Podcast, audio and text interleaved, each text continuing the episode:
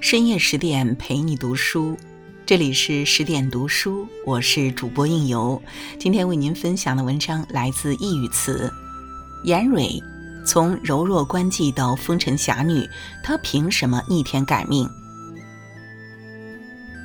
她知道自己很美，眉目如画，柳腰盈盈，但有时却又忍不住憎恶这种美。美貌只是让她变得更有利用价值而已。作为官府的重要收入来源，越美的官妓越难脱去越籍，越籍就是贱民。他艳名远扬，甚至有人不远千里来登门。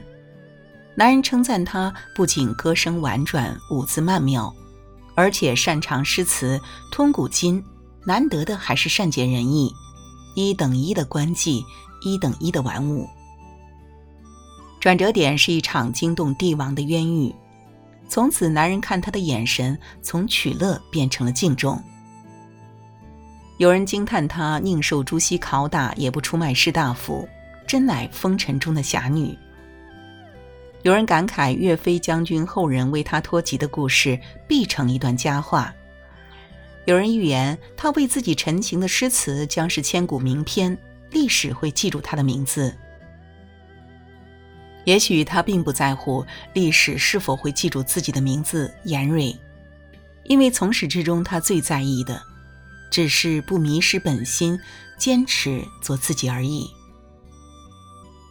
关于严蕊的最早记录便是官妓，金字塔顶端的那种。祁东野语这样形容她：善琴艺歌舞，丝竹书画，色艺贯一时，见作诗词有新语。颇通古今，善逢迎，四方闻其名，又不远千里而登门者。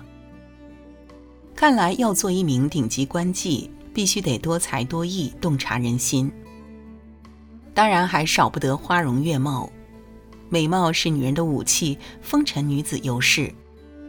严蕊当然是美的，可惜没有留下具体记载，但也不难从宋词的审美取向勾勒出她的风姿。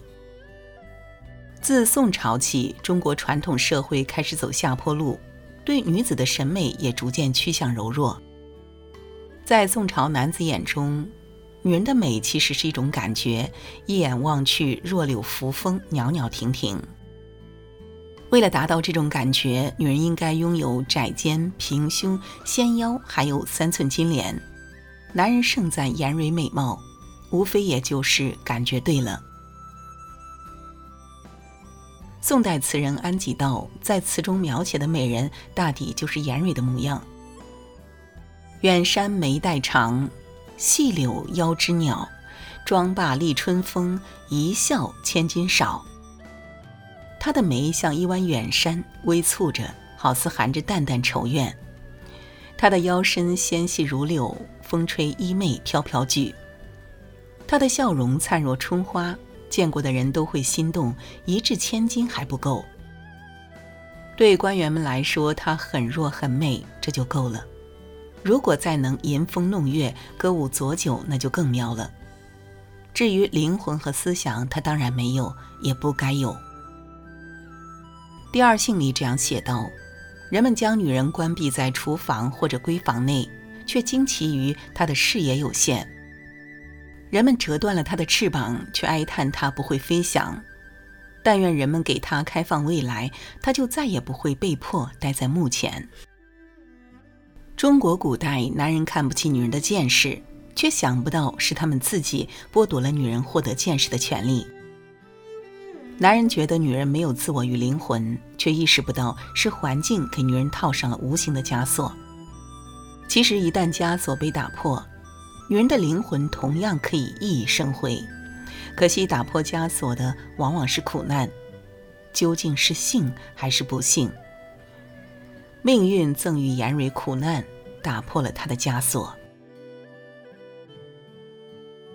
尊熙九年，台州知府唐仲友为官妓严蕊落籍，正当他喜不自胜，要回黄岩陪伴母亲。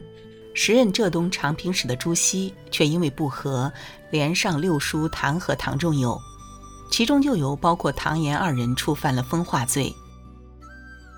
之所以被冠上此等罪名，是因为官妓乃政府财产，可以歌舞饮宴，却不能私事枕席。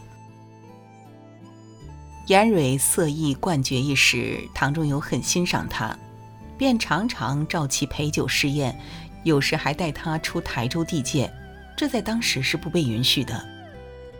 加之其为严蕊落籍，更令世人对两人关系遐思不已。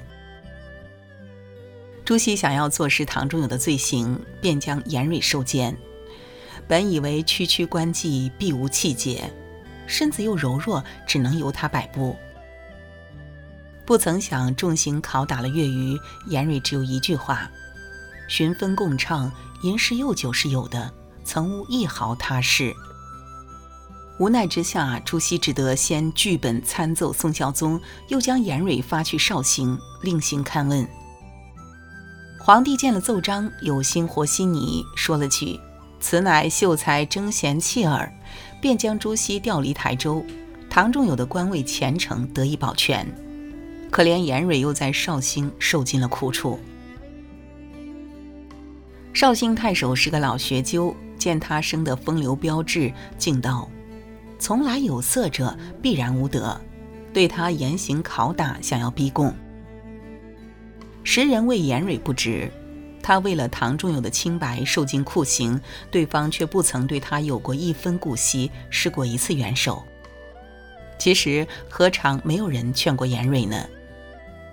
见他被折磨得奄奄一息，连狱官都动了恻隐之心，劝他说：“女人家犯淫不过是受杖刑罢了，何况你已经受过杖，何必舍着身子受这等苦楚？”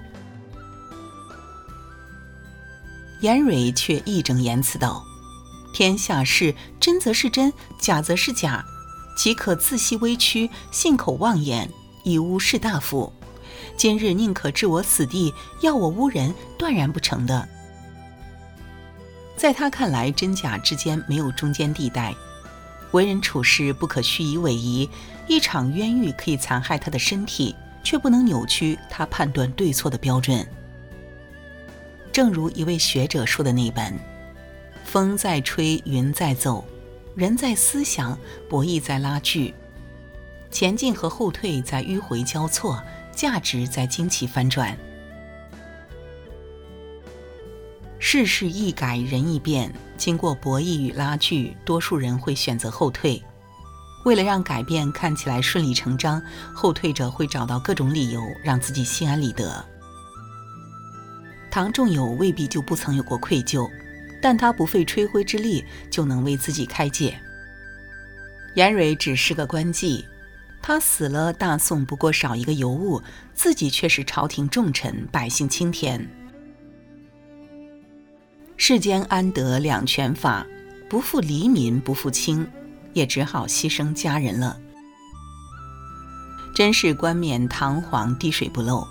好在严蕊并非只为保护唐仲友，他捍卫的是心中的价值标准与是非曲直。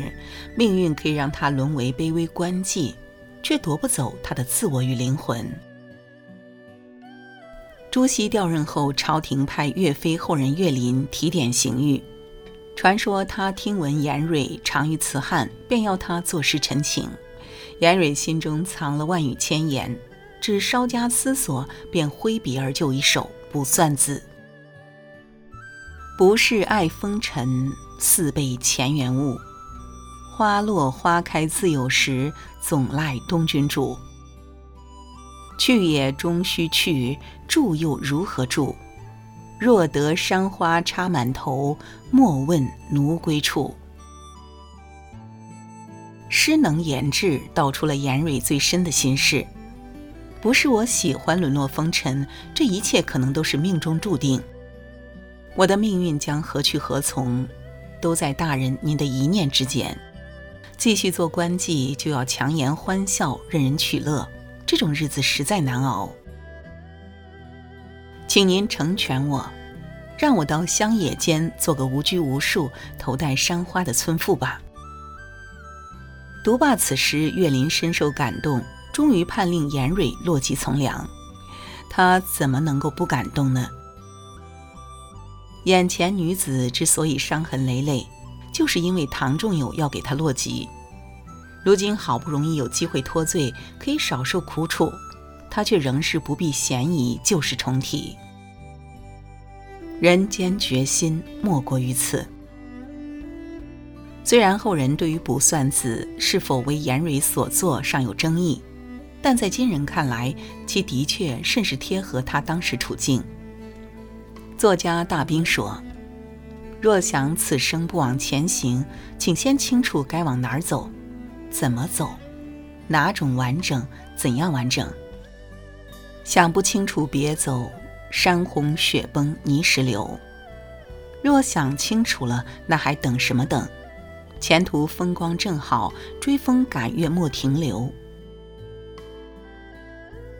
究竟是在哪一刻，严蕊想清楚了自己的路？他不要做官妓，不要像个物件任人摆布，他要完完整整的拥有自己的人生。这条路比想象中更难走，严蕊却没有放弃。他始终相信会有那么一天，自己可以站在山野间，清风拂面，山花满头，不必取悦他人，只为自己而笑。有人可以为了衣食无忧，寄人篱下，养人鼻息，严蕊却不，在他看来，不能自己做主的人生不值得一过，即使豁出性命，也要一搏。被释放后，严蕊闭门养伤，不再见客，但前来求见者却比往日更甚。相熟之人挂念他的伤势，未曾谋面之人则是想见见这堪比古来异侠的奇女子。更有人敬重她的人品，欲以千金为聘。经过考虑，严蕊决定嫁与一宗室弟子为妾。有人质疑她的选择。既然不慕荣华，为何还是选择宗室子弟？既然想要命运自主，何故又给人做妾？我却不这样认为。严蕊曾是官妓，来往者多是达官贵人，少有贩夫走卒之流。何况以他的见识与才情，与同样受过良好教育的贵族子弟，会有更多精神共鸣。至于给人做妾，官妓出身，想要明媒正娶，实在太难。何况历经风雨，他真正在意的是夫君是否能由自己选择，是否对他真心实意。其实严蕊为官妓时，未必就不曾对来往的官员文人动过心，但他终究还是不愿意在来寻欢作乐的男人身上托付自己的爱情。他想要的爱情有自尊，不卑微。他期待的男子不仅有爱，更要有敬。除了激情，还有长情。可喜的是，严蕊没有选错人。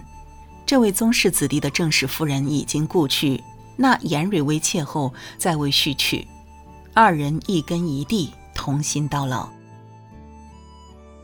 才女萧红说：“我不能决定怎么生，怎么死，但我可以决定怎样爱，怎样活。”这句话。不正是严蕊一生的真实写照吗？好了，今晚的文章就为您分享到这里。更多美文，请继续关注十点读书，也欢迎把我们推荐给你的朋友和家人，一起在阅读里成为更好的自己。我是应由，让我们在下个夜晚再会。